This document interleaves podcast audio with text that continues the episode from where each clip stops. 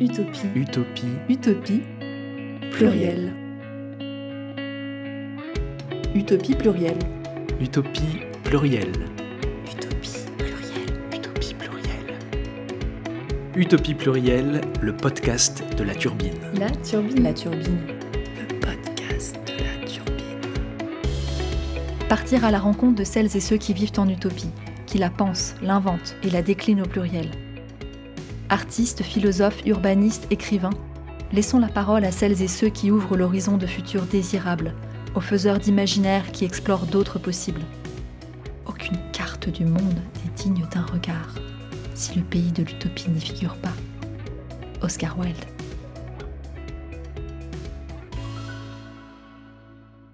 Utopie plurielle, le podcast des faiseurs d'imaginaire, La Turbine, saison 2.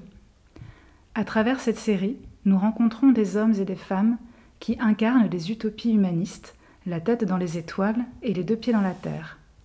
Ils et elles ont pour point commun d'être au cœur d'aventures collectives et de croire en la force de leurs rêves pour transformer le réel. Avec notre invité du jour, nous allons suspendre le temps au fil de notre attention, délier nos imaginaires et cheminer par l'art au sein du vivant.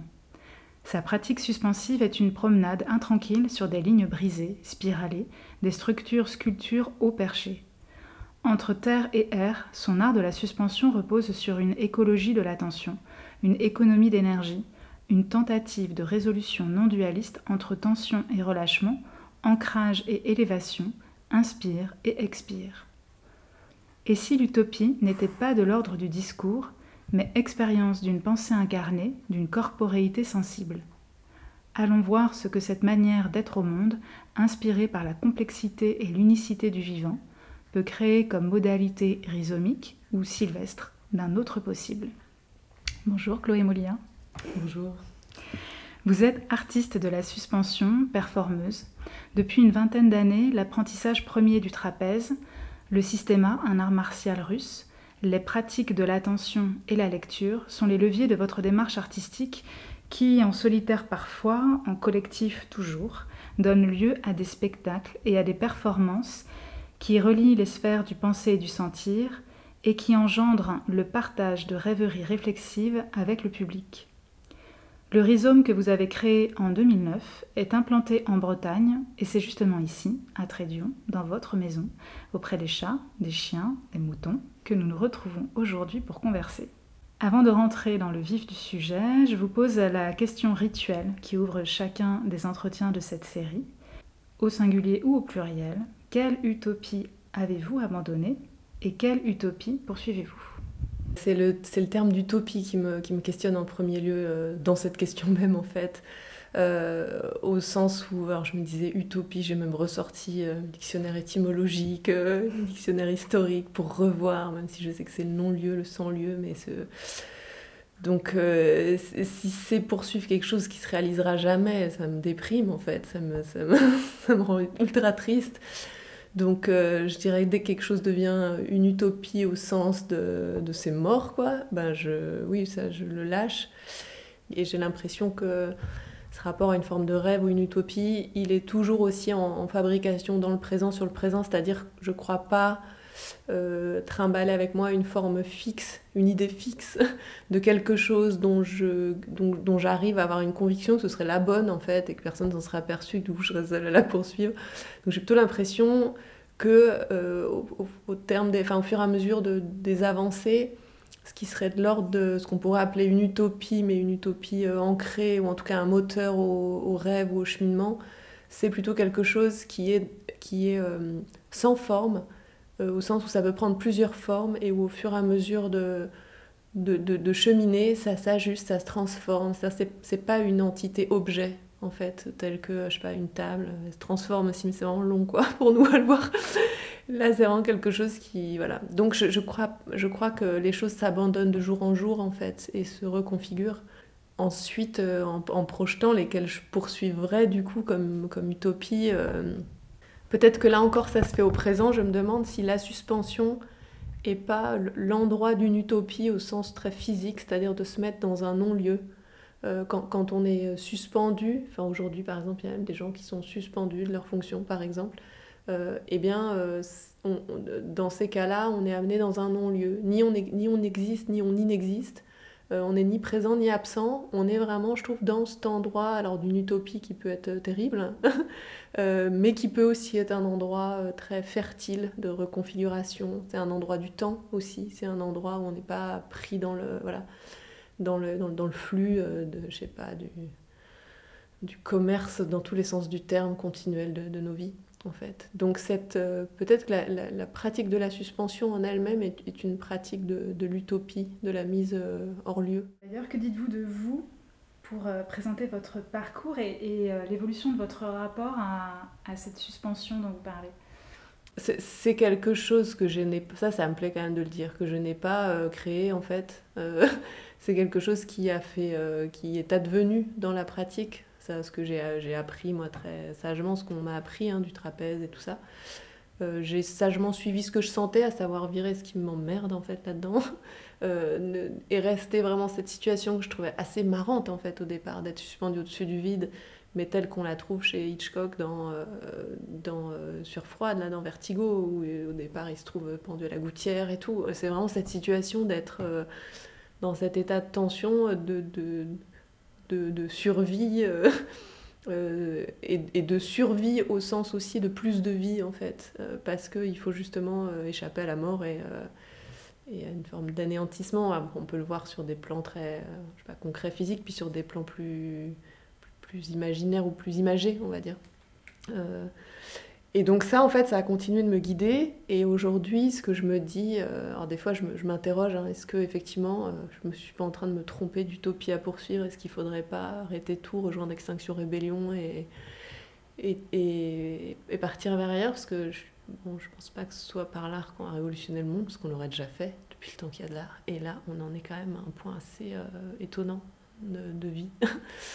de survie, voilà. Mais mais par contre, dans ce contexte étonnant qu'on traverse, euh, le principe de réduire, de soustraire, de faire avec peu et de tenir dans une contrainte euh, assez forte et même de s'entraîner à une forme d'inconfort euh, et de ténacité, bah, il y a quelque chose où je me dis, ah, ça, ça a sens encore. Donc je ne sais pas s'il faut que ça prenne, ça continue à prendre toujours euh, l'issue de, de spectacles tels qu'on les fait, ou si ça prendra l'issue d'entraînement partagé ou d'un mélange des deux, ou d'une chose qui, se, qui continue de s'interroger. Mais il y, a, comme une réactualisation de cette pratique à l'aune de, ben, de ce qu'on vit depuis longtemps, en fait, mais dont on se, devant lequel on est de manière de plus en plus euh, forte, puissante, euh, au fur et à mesure du temps qui passe et de l'inaction qui va avec, globale. Vous voulez aussi sonder ce qui vous vous anime aussi dans le déploiement de, du rhizome. Est-ce que vous pouvez nous parler de, de ce que c'est que ce rhizome qui est en train de, aussi de vraiment de se déployer en ce mm. moment? Oui, oui, effectivement. Ben, en fait, euh, en effet, il y a ce principe de, de lignes aériennes par la pratique de la suspension sachant que l'aérien commence euh, même juste posé sur la terre, parce qu'il y a de l'air quand même, sous les feuilles en fait. Donc là encore, c'est pas tant une frontière qu'un continuum euh, de plus quelque chose moins autre chose. Donc c'est vrai qu'il y a une, recherche d'élévation qui peut être aussi, euh, qu'on peut euh, jouer ou oser voir un moment sur un plan spirituel aussi. Il y a quand même, euh, c'est quand même en lien avec une forme d'ascèse extrêmement euh, soft hein, par rapport à plein de choses qu'on peut voir, mais néanmoins en lien avec un processus vital engagé en fait dans cette situation. Donc il y a, il y a ça dans cette dynamique d'élévation et de, et de, réduction et de soustraction. il y a ces grandes lignes et, y a, et tout ça, effectivement, c'est sous-tendu par un, un, principe que j'ai nommé le rhizome, qui est le nom de l'association, mais qui est aussi un peu un principe de travail Là encore, qui est plus un constat de comment je le sens qu'une décision de ma part ou une, création euh, de, de je sais pas quoi. Et c'est vrai que le rhizome, c'est une racine, donc c'est sous la terre, c'est ce qui se voit pas. Euh, il se trouve que ce qui est sous la terre affleure de plus en plus à la surface, ça fait partie du cours des, choses quand, ça pousse. Euh, et, dans cette suspension, enfin en tout cas relié à cette suspension, c'est comme si quand on, quand on tire ce fil de la suspension, et eh ben, il y a tout un ensemble de, de choses qui, qui arrivent derrière. Euh, il y a, euh, donc bah, ça j'ai un peu nommé, cette question de la, ténacité, de tenir dans la contrainte. Euh, pour ça, qu'est-ce qu'il faut? Ben, Il faut un travail de laisser le souffle libre en fait. Donc il y a, y a un, travail du souffle de manière à ce que le, je sais pas, l'esprit conscient ne soit pas en train de, de saisir cette opération-là et euh, laisse le, l'être tranquille, l'être au sens de... en, français c'est pénible, on dit soit le corps, soit l'esprit, en fait je peux pas parler avec ça quoi. L'être, ça fait tout de suite un peu ta ta ta. Mais bon, on va dire ça. comment ça, en fait, comment mon, je sais ma volonté va me laisser tranquille à l'intérieur de moi-même, pas au, jeu qui est conscient et qui parle, mais à ce qui est vraiment fait quelque chose de moi, pour que en moi ça puisse tenir en fait. Et c'est pas ma volonté qui va pouvoir faire ça, ça vraiment je l'étudie depuis 20 euh, ans, euh, c'est, euh, c'est le principe vital qui va pouvoir faire ça et qui m'échappe. Donc comment je laisse place à, ce qui m'échappe? Donc ça implique un travail d'ultra-maîtrise et d'acceptation de non-maîtrise absolue. Donc c'est aussi un, endroit de travail qui fait écho à plein de choses, qui fait écho à force et fragilité, qui fait écho du coup à... bah, interciel, enfin toutes les formes de binaires qu'on peut trouver au-dessus, au-dessous, échelle sociale et tout. Donc c'est comme si le rhizome, en fait, c'est le déploiement d'une forme d'exégèse de la suspension, une manière de travailler ça euh, d'un point de vue euh, physique, euh, c'est-à-dire ça comprend sensible, ça comprend plein de choses. D'un point de vue intellectuel, c'est tant qu'on les sépare, parce qu'en fait, évidemment, l'enjeu, c'est de, de comprendre comment une, forme de, connaissance sensible, alors là, vraiment, qui est à l'opposé de la connaissance de l'expertise extérieure, qui est souvent poussée par bah, tout ce qui est reconnu comme étant en recherche, c'est-à-dire on se met à l'extérieur de l'objet qu'on qu'on regarde et qu'on travaille. Là, pour le coup, euh, c'est une manière de miser, c'est très dissident hein, à cet endroit-là, c'est une manière de miser sur une forme de, euh, de, connaissance par l'intérieur, par le fait de se plonger dedans et de se laisser transformer en fait par ça. Euh, donc ça met aussi, ça met aussi en jeu un rapport à une forme de je sais pas, de transformation presque guerrière aussi. Il y, a, du muscle, donc ce serait plutôt une pratique identifiée masculine avec ce que ça demande comme archétype. Pourtant, c'est des femmes qui suspendent, du coup, ça pose aussi ces questions-là. Donc en fait, de, cette suspension découle énormément de questions, soit d'observations, en tout cas de pistes euh, à explorer. Euh, qui euh, font qu'en effet l'entraînement à la suspension pour moi, n'est à, peu près, enfin, à peu près jamais, je dis, parce que peut-être que trois fois, je me suspends sur la barre qui est juste là pour, euh, pour juste constater que j'en ai pas besoin, en fait, et que ça me gonfle, quoi. Et autrement, c'est lire, euh, c'est euh, pratiquer, effectivement, la pratique de l'attention, c'est s'entraîner une forme d'acuité, c'est aller puiser vers, voilà, toutes les des, amitiés que j'ai euh, entretenues avec le milieu du système, en tout cas un certain milieu du système, qui travaille aussi sur ces questions de, contraintes et de, et de risques et de tout ça pour aller euh, entraîner ça et questionner ça, le, enfin, le, dur, le dur, le mou, le, léger, la puissance, la violence, euh, la douceur, enfin comment tout ça se travaille, nous travaille sur ouais, les plans du corps, je sais pas, du cœur, je dirais, et puis de l'esprit, enfin, de comment on les raconte. Donc, comment aussi le récit qu'on se fait des choses modifie la chose. Enfin, il y a assez, il y a quelque chose d'assez infini sur, euh, sur, sur ce rhizome, quoi. Avec un petit signe à Deleuze, même si je suis pas une absolue deleuzienne et que j'ai envie que ça, que ça fasse honneur à la botanique aussi, très, très simplement, mais quand même. Cette suspension que vous pratiquez n'est pas, euh, lorsqu'on l'observe, une euh, évolution au gré d'une succession de figures. À vous voir, justement, on semble percevoir un flux constant qui guiderait vos mouvements. Et justement, qu'en est-il pour vous là-haut? Euh, Et qu'est-ce que la suspension met en jeu? Vous avez déjà donné des pistes ouais. cette ténacité dont vous parlez? Oui, effectivement, dans ce que ça met en jeu, c'est la ténacité, c'est euh, une forme de désir de vivre qui est réveillé par euh, le fait, par une, par une, conscience renouvelée qu'on est mortel et qu'il ne faut pas grand-chose en fait. Donc c'est vrai que se, tenir en suspension à une certaine hauteur, c'est se mettre dans la situation où euh, un geste qu'on fait constamment dès qu'on ouvre une porte, dès qu'on prend un verre, qu'on lâche, etc., bah, ce même geste-là, à un certain moment, il peut entraîner la mort, par exemple. Ça fait un peu dramatique de le dire comme ça, et pourtant c'est ça, en fait, c'est clairement ça. Donc ça, il y a quelque chose, ça réveille, quoi, ou ça effraie, mais peut-être parfois c'est en lien, terriblement. Donc là encore, dans le fil de ce que ça tisse, les questions de risque et de sécurité, elles sont intensément travaillées par ça, et pour moi, elles sont absolument en lien avec cette dynamique d'éveil, d'éclaircissement de l'esprit, euh, et du corps et de l'être et, des directions et du coup de ce qu'on fait, de ce qu'on dit, de, ce que, de comment on, voilà, de comment on s'agite dans le monde en fait. Euh, et c'est un entraînement qui est un peu euh, mis loin hein, parce qu'il faudrait la sécurité partout. voilà, c'est assez paniquant. Alors je crois qu'on on apprend et on se situe par la confrontation à notre condition de mortel et l'acceptation de notre condition de mortel. Ce qui est infini pour l'accepter, mais c'est quand même ça, quoi.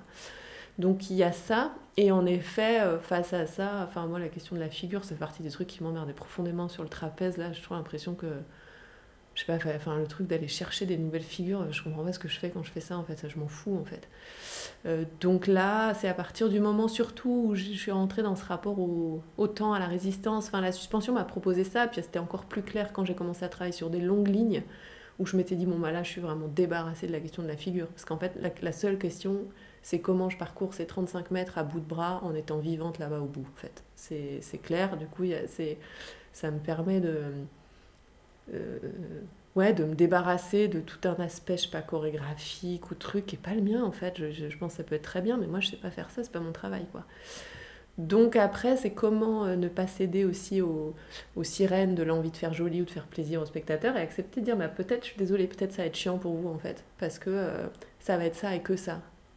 Et, et, j'essaye d'accepter de, de, d'aller dans cette radicalité-là qui, qui peut, enfin voilà, qui est aussi une manière de d'aller travailler un peu le narcissisme et l'ego, c'est toujours bienvenu. Alors, je dis pas que j'y arrive toujours, évidemment, je suis pas, voilà. Mais en tout cas, euh, c'est une bonne occasion de, et c'est un, une bonne matière à travailler pour ça.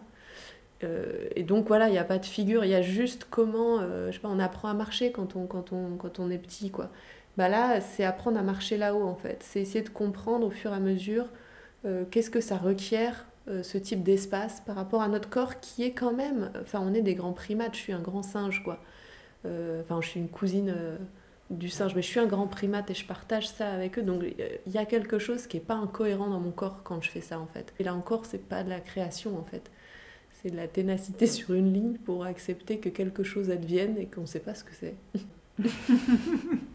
et justement, dans l'acceptation de, de, de, ce qui advient, euh, il semble que la suspension à la fois du temps, de l'agitation, de l'information euh, peut aujourd'hui ouvrir euh, d'autres voies ou du moins d'autres imaginaires. Et vous avez d'ailleurs récemment conçu un, programme à ce sujet à la Maison des Métallos à Paris. Qu'est-ce que la suspension nous enseigne? Vous avez aussi la donné déjà quelques bribes. Et quelle autre perspective permet le fait de prendre de la hauteur? Alors, euh, ouais, ouais. On revient dans l'utopie au sens où mm. on se met dans ce, dans ce hors-lieu et qui est peut-être euh, effectivement une, forme d'utopie intéressante aujourd'hui, dont, dont, ce serait bon qu'en certains lieux, elle prenne lieu, elle ait lieu, à savoir euh, sortir d'une forme d'agitation. Enfin, et là, vraiment, pour le coup, c'est un processus vital à tout point de vue. Donc, l'agitation, enfin, du commerce, des flux des flux euh, carbonés, enfin de tout ça. Euh, donc je dis pas que c'est une pratique zéro carbone, hein, il, y a des, il y, a des dates, enfin on, travaille à ça, mais voilà, il, y a, y a une interrogation là-dessus. Euh, pour autant, il y a quand même quelque chose de, du peu qui, qui, que je trouve pas incohérent à cet endroit-là. Et dans la pratique, cet entraînement, effectivement, à se, à à se retirer de... Comment dire à se retirer de toutes ces sirènes très séductrices euh, qui, euh, qui se jouent euh, de, nous et avec lesquelles on joue, mais plus comme un automate en fait, parce qu'on est pris dans, je sais pas, les trucs, comme enfin, je sais pas, tous les désirs, il faudrait faire ça, les répondre bah, au téléphone et à tout ce que le, monde moderne propose en fait, où ça s'agite beaucoup, je sais pas, racheter des pompes, je sais pas, on sait rien, quelle connerie quoi. Mais tout ça, il y a beaucoup, beaucoup, beaucoup de choses. Et d'une certaine manière, je sais pas, c'est une façon d'aller faire un, voyage au Sahara à, pas cher en fait, je sais pas comment dire. À un moment, c'est une manière de se mettre dans un endroit où tout ça, euh, enfin je sais pas, c'est, ça, ça, ça, prend l'aspect que ça a, c'est-à-dire ça rend rien quoi. C'est vraiment du, c'est du, c'est pas du vent parce que le vent c'est quelque chose, c'est quelqu'un, c'est un truc, c'est un, en tout cas. Là, voilà, ça, ça extrait de ça et, c'est une manière, je sais pas, d'être face à l'océan aussi, ou de se dire, bah, voilà, en fait, on n'est que ça, on est juste ça, et en même temps, on est tout ça, il faut faire honneur à ça, à ce vivant qui est en nous. Et il y a beaucoup de choses de l'agitation du, voilà, du monde tel que qui, bah, qui, qui se tient tranquille pendant ce temps-là, en fait. Euh, ouais, il y a quelque chose de ça. Donc après, euh, effectivement, évidemment, ça suspend pas le temps, parce que c'est le temps, mais euh, ça suspend quelque chose, en tout cas pour moi, dans mon rapport au temps, à une forme d'urgence, tout en tenant, parce que là où il y a l'urgence, les bras tremblent, il y a urgence en fait. Donc c'est là où je trouve qu'il y a quelque chose d'intéressant, ça c'est peut-être l'utopie ancrée. C'est pas tranquille, ça fait pas fils pas le monde, génial, on a trouvé la solution. Il n'y en a pas en fait. Il y a, il y a un tiraillement perpétuel. Et là, il y a en fait l'exercice, c'est comme dans l'urgence d'un bras qui tremble et d'une résistance dont on voit vraiment qu'elle ça menuise euh, un tic-tac en fait très clair qui va vers le bout. Et ben il y a un entraînement à se redonner du temps là-dedans et en fait, le, ce que j'appelle le temps quand je dis ça, à ce moment-là, c'est euh, euh, par le fait d'accepter ce tremblement, c'est de réouvrir une disponibilité euh, de l'esprit du corps à ce qui a lieu là. Donc c'est-à-dire c'est pas gagner du temps, mais c'est faire que le temps qui, qui, enfin la durée en tout cas, qui va aller jusqu'au moment où c'est plus possible, va pouvoir être vivante et pas complètement accaparée avant terme par le terme en fait. Ah, c'est un bon entraînement pour la vie. Hein d'une certaine manière. Euh, voilà, donc il y a quelque chose comme ça. Alors, qu'est-ce que ça nous apprend? Ah bah, Ça nous apprend euh, nos addictions euh, petit bouinage quotidien, bien sûr. Ça nous apprend, enfin en tout cas moi ça m'apprend ça, ça m'apprend aussi cette sensation de quand entre guillemets il se passe plus rien, si l'acuité n'est pas assez fine pour voir que dans ce plus rien il y a énormément de choses. Des fois il y a un petit moment de passage où il y a une vraie sensation de, de, vide du coup. Alors de vide, c'est vertigineux dans tous les sens, mais là pour le coup c'est pas le vide de là-haut, c'est le vide de, du rien, de quand on est en bas et on a l'impression de crever, d'être déjà mort en fait. Et, euh, et, et ça, c'est comme une sorte de passage obligé, c'est initiatique, c'est un truc où euh, c'est après ça, depuis ça, sur cette base-là, que quelque chose peut se réouvrir et que cette acuité peut, peut réadvenir et faire sentir vivant d'une autre manière. Et là, on se dit, ah bah ouais, ma manière d'être vivante avant, en fait, elle était peut-être un peu spéciale. peut-être il y a autre chose à, à entraîner. Et, voilà, et ça, ça va effectivement, cette réduction, c'est là où la pratique, il faut encore que je, que je continue d'ajuster comment, euh, enfin, ce que j'en fais après de manière très concrète.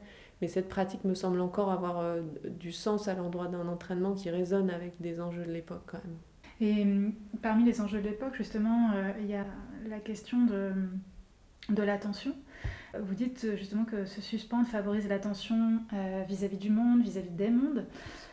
Et ça m'a fait penser au philosophe Yves Citon qui parle d'une écologie de l'attention comme une alternative à la surstimulation des sens et au déficit attentionnel avec lesquels l'humain est aux prises aujourd'hui.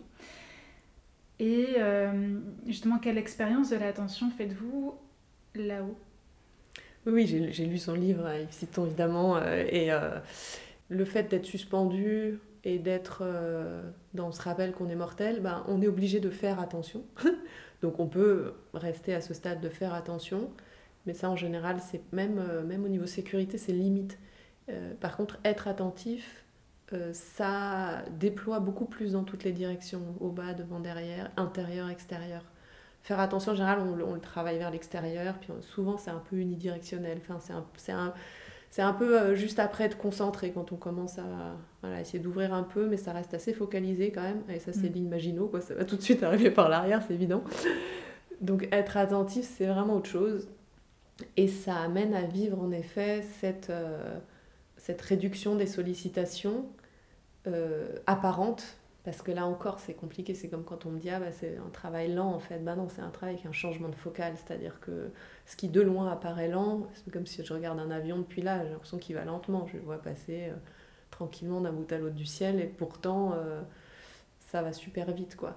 Donc là, c'est pareil, c'est une forme d'attention qui, euh, si on si on n'a pas aiguisé son acuité, si on est peu entraîné au fait d'être attentif, on va avoir l'impression qu'il ne se passe pas grand-chose ou qu'il ne se passe rien alors c'est ça qui est magique après dans l'attention, c'est que si je, je, crois, si la personne le pratique et s'il y a quelques personnes dans le public qui, qui ont un peu, enfin voilà, qui ont un peu développé ou qui ont sur le moment un peu cette acuité-là par un ensemble d'événements comme ça, ça va euh, contribuer à éclairer euh, le fait qu'il y a quelque chose qui mérite notre attention. Et ça, et ça c'est assez joli quand même, c'est le côté contagieux de l'attention, de la manière que s'il y a plein de gens dans une pièce, s'il y en a un qui se met à regarder par la fenêtre avec vraiment le, une, attention forte, un désir de voir ce qu'il y a là, ça va devenir intéressant pour tout le monde. Les gens, même si on voit rien, on dit ah, tu vois quoi et tout. Enfin, tout le monde va tourner la tête dans le même sens. Et possiblement, on, on, va voir des choses, peut-être pas les mêmes, peut-être pas du tout ce qui était vu au départ, mais en tout cas, l'attention, c'est pas c'est pas de l'accueil d'un événement, c'est pas ça m'intéresse, c'est je m'y intéresse en fait. C'est je prête mon attention qui va m'être rendue peut-être au, au, monde.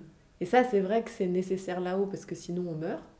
Donc c'est bien parce que du coup on est obligé en fait. Et des fois si on n'est pas obligé on ne le fait pas parce que ça demande un peu des efforts quand même. Ce ne sont pas les efforts physiques de tenir, ce sont vraiment les, les efforts de pas céder au mental du petit vélo qui dit il faut faire ci, faut... enfin qui est toujours euh, soit dans le passé soit dans le futur mais qui est jamais, euh, qui est jamais là et qui du coup fait pas honneur euh, au monde en fait.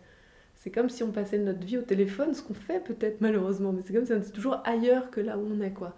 Donc on fait pas honneur au monde avec aux autres gens avec qui on partage le monde, aux autres gens de toute espèce.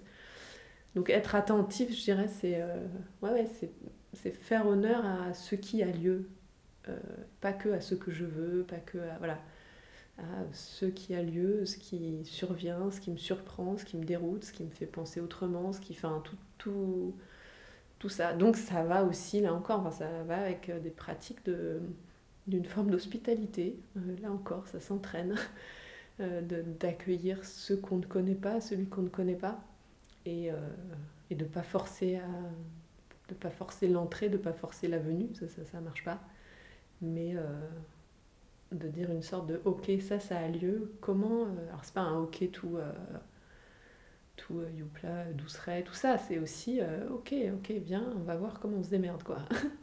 Et ça peut ne pas être, ça peut être violent, ça peut être tout, mais il y a quand même cette dynamique euh, d'accueil quoi, qui, qui, se travaille par ce temps et par ce euh, ne, c'est un mélange de laisser faire et faire en fait, qui juste se configure un peu autrement que dans la vie, les pieds sur terre, euh, quand on fait des trucs normaux. Ça s'entraîne aussi en bas, mais je trouve ça nettement plus difficile en bas. Il y a beaucoup plus de sollicitations, c'est beaucoup plus de trucs. Il y a l'habitude qui reprend le dessus, les normes sociales, etc. Là-haut, c'est assez facile, c'est pas euh, comme je sais pas, aller se mettre dans un couvent loin, on reste quand même un peu dans le monde, c'est momentané. Mais euh, ouais, ça facilite quand même. Et l'exercer là-haut peut-être, voilà, permet peut-être de, de, le transposer euh, plus facilement, cette, cette attention. C'est marrant quand je vous écoute j'ai la vision, j'ai l'image d'un champ à 360, euh, comme si aussi développer euh, cette écologie de l'attention, c'était aussi cultiver un, un, champ qui n'est pas euh, réduit à, son seul corps physique, mais qui, qui vraiment s'élargit le plus possible pour englober justement toutes les manifestations, tous les phénomènes, tous les événements qui ont lieu dans un périmètre de plus en plus large, parce que justement c'est comme, comme un un sonar, ou je sais pas, mais c'est cette image qui, euh, qui, qui, me vient.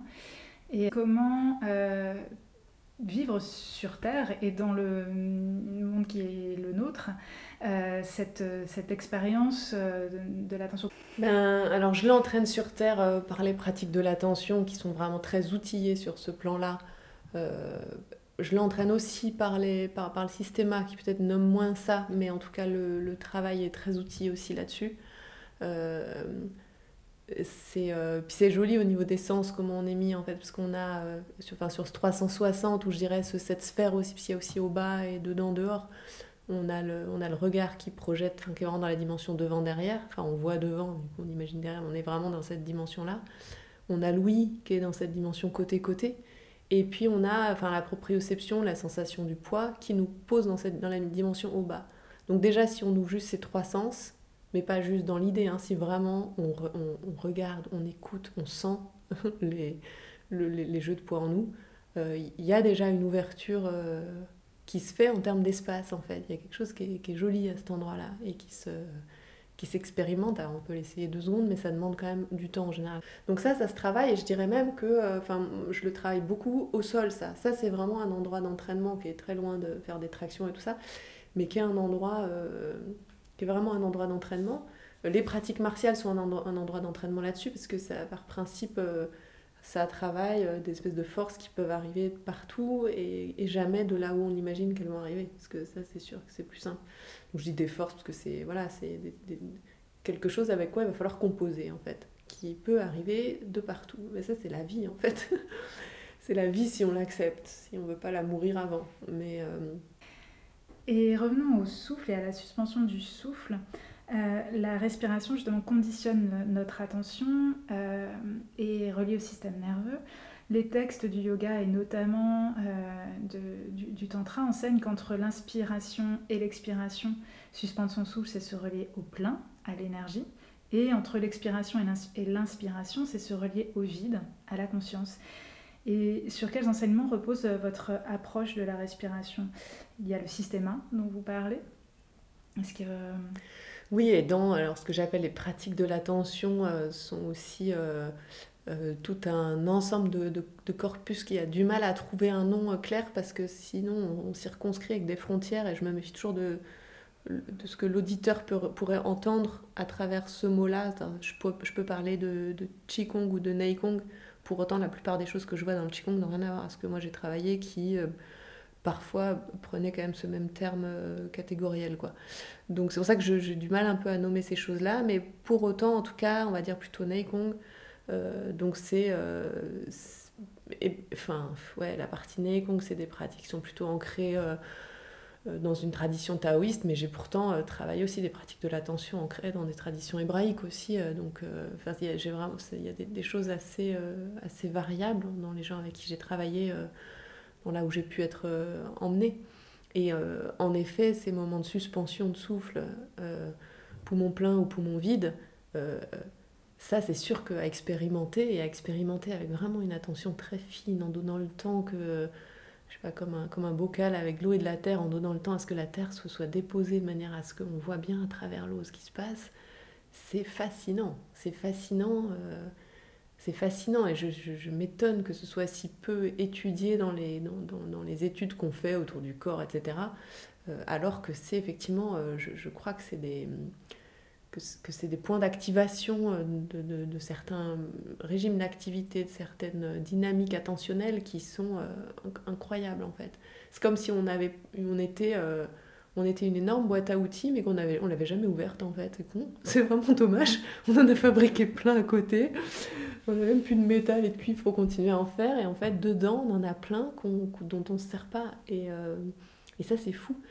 Alors que c'est vrai que c'est des observations, ça, on a tous euh, à disposition euh, la possibilité de le faire. Si tant est qu'il faut être un peu guidé au début, en tout cas, pour, pour trouver, pour arriver à se poser, et pour surtout accepter de prêter son attention à ça et à, quelque chose qui n'a vraiment tellement pas été valorisé, euh, euh, enchanté. Enfin, c'est voilà, c'est les trucs, c'est les mécaniques, euh, genre on digère, on respire, cool.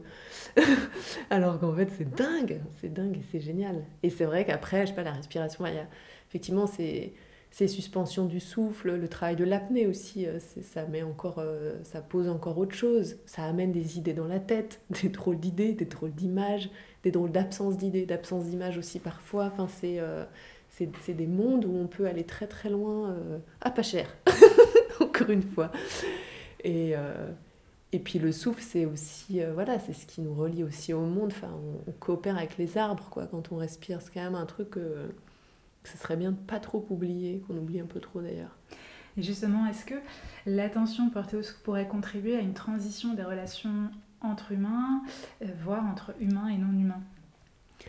Je sais pas répondre à ça, j'adorerais, j'adorerais, j'adorerais, non mais j'adorerais que euh, même les gamins dans les écoles euh, qu'on prête attention au souffle, j'adorerais que le diaphragme soit quand même quelque chose qui se mette à exister, c'est quand même, c'est, c'est le cœur même pour le sang, la circulation quoi, c'est quand même un truc énorme, un muscle de dingue à l'intérieur, au centre de nous qui est complètement fou et les gens il n'existerait pas quoi, c'est assez fou.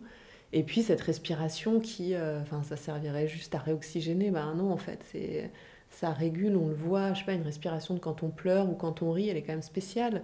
Pourquoi ça devient spécial comme ça? Comment on... C'est quoi nos, nos régulations euh?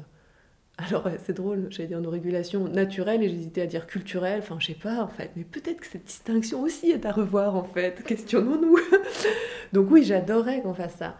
Euh, par contre, il se trouve qu'on le fait pas.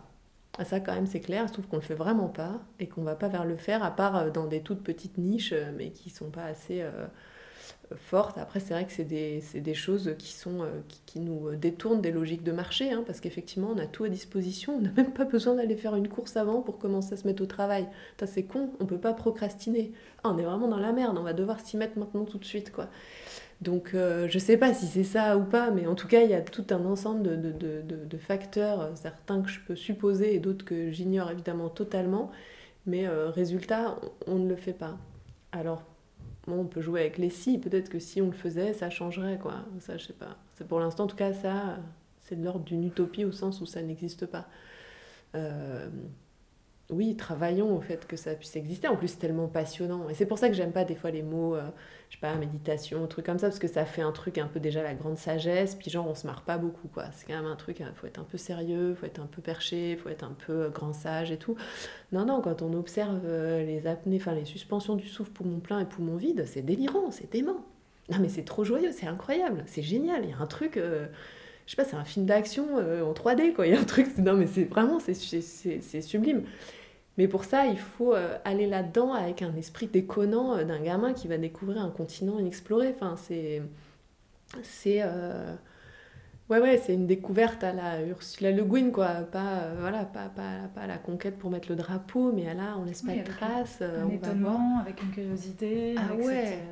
Et c'est.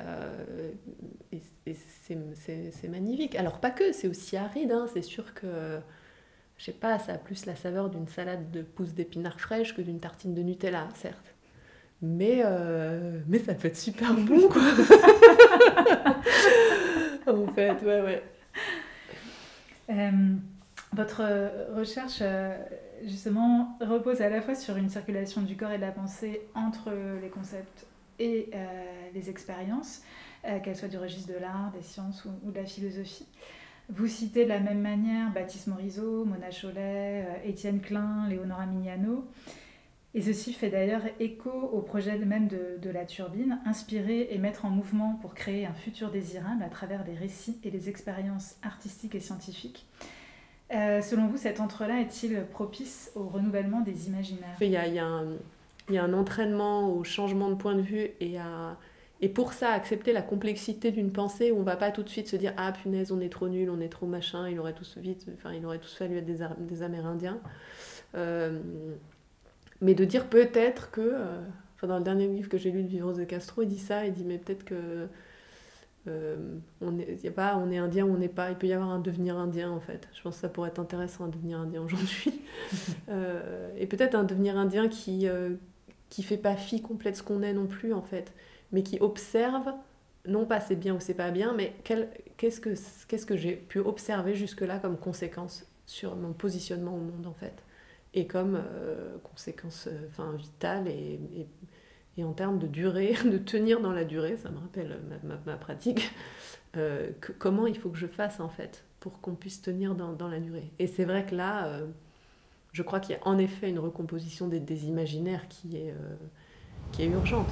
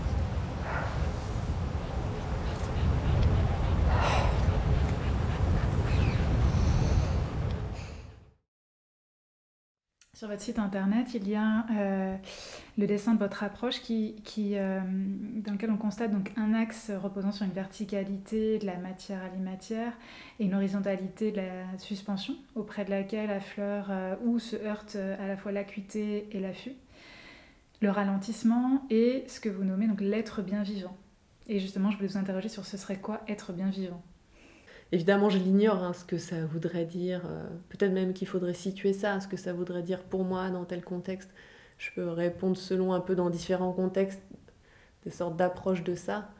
Mais euh, être bien vivant, déjà, euh, enfin, je le redis, hein, c'est accepter qu'on est bien mortel. Donc c'est accepter qu'à un moment, on va être retiré, que ce moment, on va peut-être pas le choisir. Ce serait accepter d'être dévoré, de se rendre à, l'ensemble des vivants. Mais pour autant, j'aime bien cette idée, enfin voilà, cette, cette idée-là, je la trouve super intéressante. Se dire qu'est-ce que j'en fais dans ma tête, comment je, peux, euh, comment je pourrais m'entraîner à accepter cette chose que culturellement euh, a tellement été trimballée comme étant inacceptable et ce qui fait de nous des humains? Bah, si on arrêtait d'être des humains de cette manière-là en tout cas si on acceptait de frayer avec, euh, avec nos, nos contemporains. Euh, de pouvoir euh, être mangé, d'être périssable. Ouais, ouais. Bah oui, alors bah ça, on, on, on l'est, nous allons périr. Mm. ça, on a, on a, c'est quand même complètement vertigineux et pour autant, ça existe. On ne s'est pas entraîné à l'accepter beaucoup. Euh, donc on s'est entraîné à avoir peur de tout en fait. Et, euh, et dans ces peurs, on s'est entraîné à figer, à saisir, à vouloir contrôler.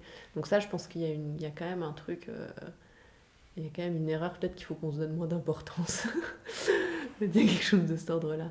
Mais je dirais qu'être bien vivant, ce serait reconsidérer effectivement qu'on n'est pas vivant tout seul, qu'on n'est pas vivant juste nous, et que être vivant, c'est en effet être composé de ce maillage et le composer en même temps de ce maillage de vie, c'est-à-dire de coopérer avec les arbres quand on respire, euh, et de, coopérer avec l'ensemble des vivants euh, et non vivants. Je ne sais même pas où ça s'arrête, ni même si ça s'arrête, mais en tout cas, tout ça, c'est quelque chose où on est lié. Donc, notre membrane de peau, non seulement elle est un endroit de.